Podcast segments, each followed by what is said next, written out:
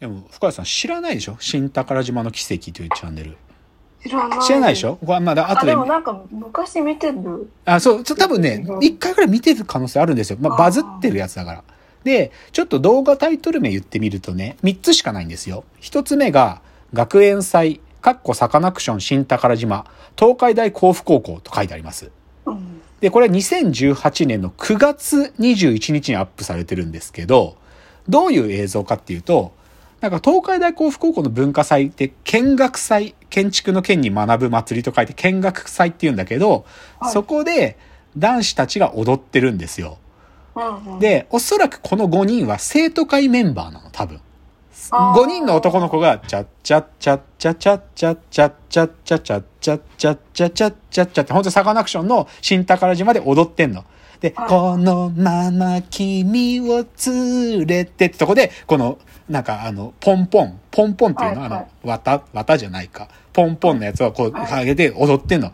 それが、なんかすげえ可愛いのね。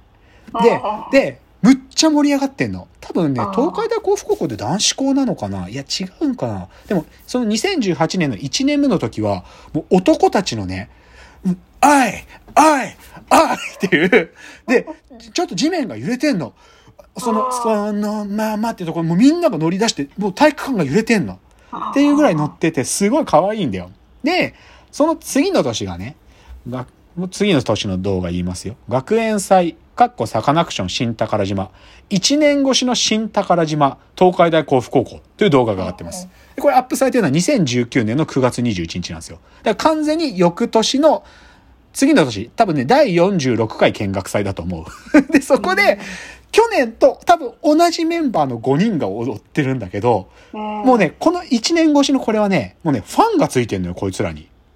だ多分ね、女の子たちが見見に来てんの。で、この5人の多分生徒会メンバーのセンター張ってるやつがちょっと細くてシュッとしてるやつで、こいつが踊りが上手いのよ。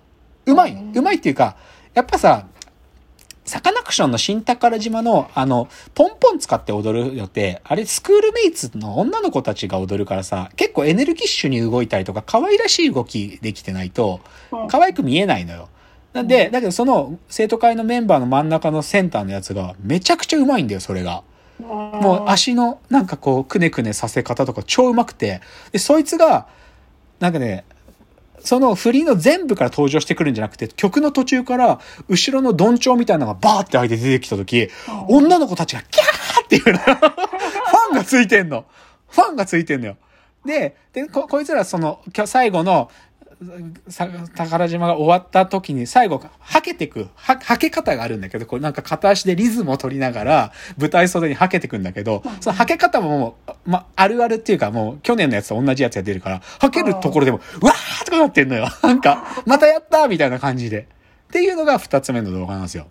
でね、で、それで、まあ、ここまではだから僕お気に入りの二つなの。で、ね、で、実は、そっから2019の9月21から、もうその2つしか動画なかったんだけど、実は今年の1月に新しい動画が上がったの。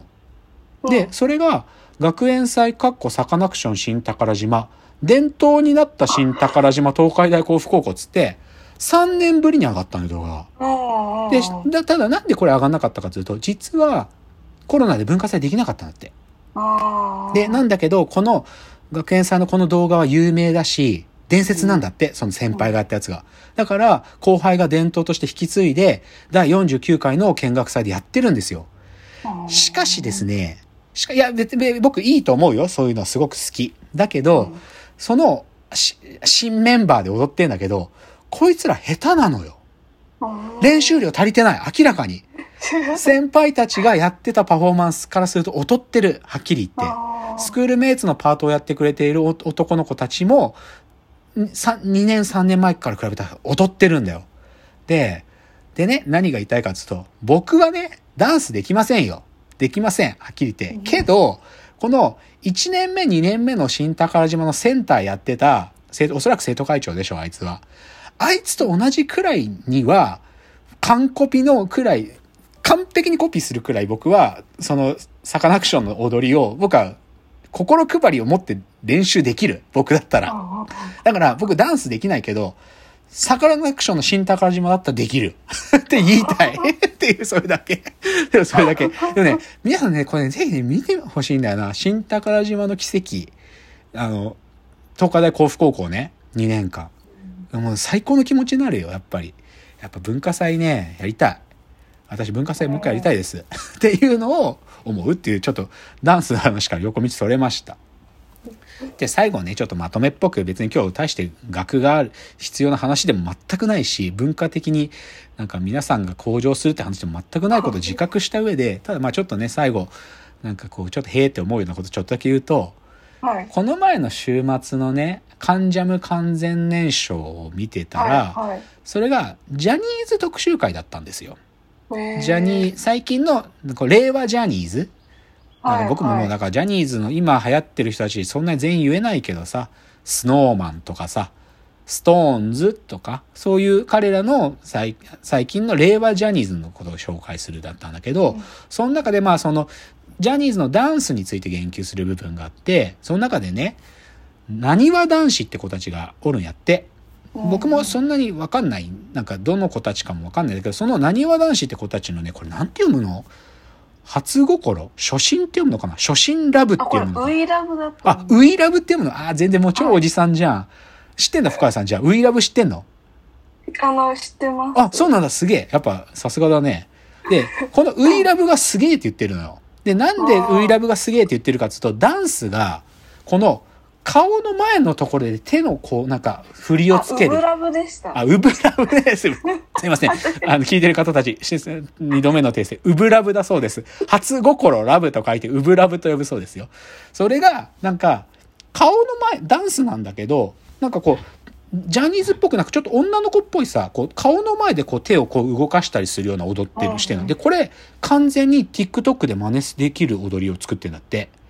あそう。しかも男の子も女の子も真似しやすい、なんかちょっとこう、中性的なっていうか、あ。うんそういう動きをやってるんだって。うんだから、もうで、その狙いばっつりハマってて、めっちゃ TikTok で女の子こうやってんだって、その、う、うぶらぶの動きを。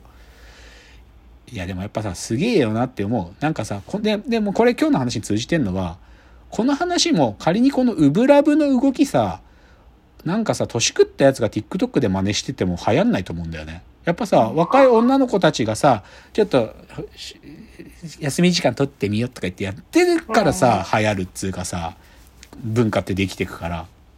だからね、もうね、ほんとカルチャーってね、僕みたいな親父がね、どんだけなんか言ってダメなんだよ。マジで。マジで、ほんとね、なんかわかる。なんかぶっちゃけさか、そういうユーザーサービスでなんとか頑張ろうってやってるけど、なんか、どっちかっていうともう、ラッキーパンチでしかっていうか、どっちかっていうとわ、うちの若いメンバーが考えたことの方がた僕正しいと思ってるから、はっきり言って。もう俺らの親父の感性で言っても、もうそもうその時点で間違ってるんで、っていうようなことをつくづくね、再確認。っていうことを言いつつ、で、これどっちかというと、なんかもう深谷さんたちからすると、いや、そんな曲の見つけ方当たり前だよっていうことの、なんか、上塗りでしかないようなこと最後に言うとね、また今日 YouTube、徹底 YouTube なんだけど、あのね、春子ゆう、春子裕次郎かな春子裕次郎だと思うんだけど、アルファベットで春子スラッシュ裕次郎って書く YouTube チャンネルがあるのよ。で、はで、この人たち多分、自分たちが好きな曲をね、自分たちでアレンジして、ギターと、まあ、あとは打ち込み多少使って歌ってみてる動画なんだけど、僕この子たちのクオリティすごい高いと思う。この春子さんって人が主に歌うんだけど、こう、低い、低めの声でね、すごくいいんだけど、で、どういう曲歌ってるかっていうかね、僕この人たちの YouTube で、なんかいい曲知ってってんのよ。あで、この子たち多分ね、 Vaundy が好きなんだと思うんだけど、 Vaundy の、僕前 Vaundy の、あの、踊り子って曲言ったけど、まあ、踊り子もやってんだけど、他にね、あの、恋風に乗せてって歌があるらしいんだよ。